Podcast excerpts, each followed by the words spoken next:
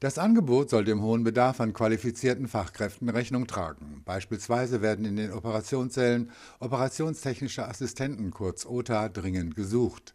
Professor Markus Hoffmann, Direktor der Akademie der Universitätsklinikum Mannheim GmbH. Zu den Aufgaben von OTA gehört unter anderem Vorbereitung der Instrumente und Geräte, das Instrumentieren, gewisse Springertätigkeiten während der OP. Das bedeutet, dass die operationstechnischen Assistenten Aufgaben übernehmen, die eigentlich klassischerweise den spezialisierten Pflegefachkräften vorbehalten waren. Bedeutet, dass zum Beispiel während einer Operation dem Operateur bestimmte Instrumente angereicht werden. Genauso verantwortungsvoll und vielfältig ist auch das Berufsfeld des anästhesietechnischen Assistenten. Mögliche Einsatzgebiete von examinierten ATAs, so ist die Abkürzung, sind Anästhesie, also die Narkosemedizin in allen Bereichen, Aufwachraum, aber auch so schmerzambulant, Endoskopie, die Notaufnahme und eine Tätigkeit in ambulanten OP-Zentren und Facharztpraxen ist ebenfalls möglich nach Examen. Neu ist, dass beide Berufsfelder durch das jetzt vorliegende OTA-ATA-Gesetz endgültig staatlich anerkannt sind mit ein Grund für das starke Interesse von Bewerbern,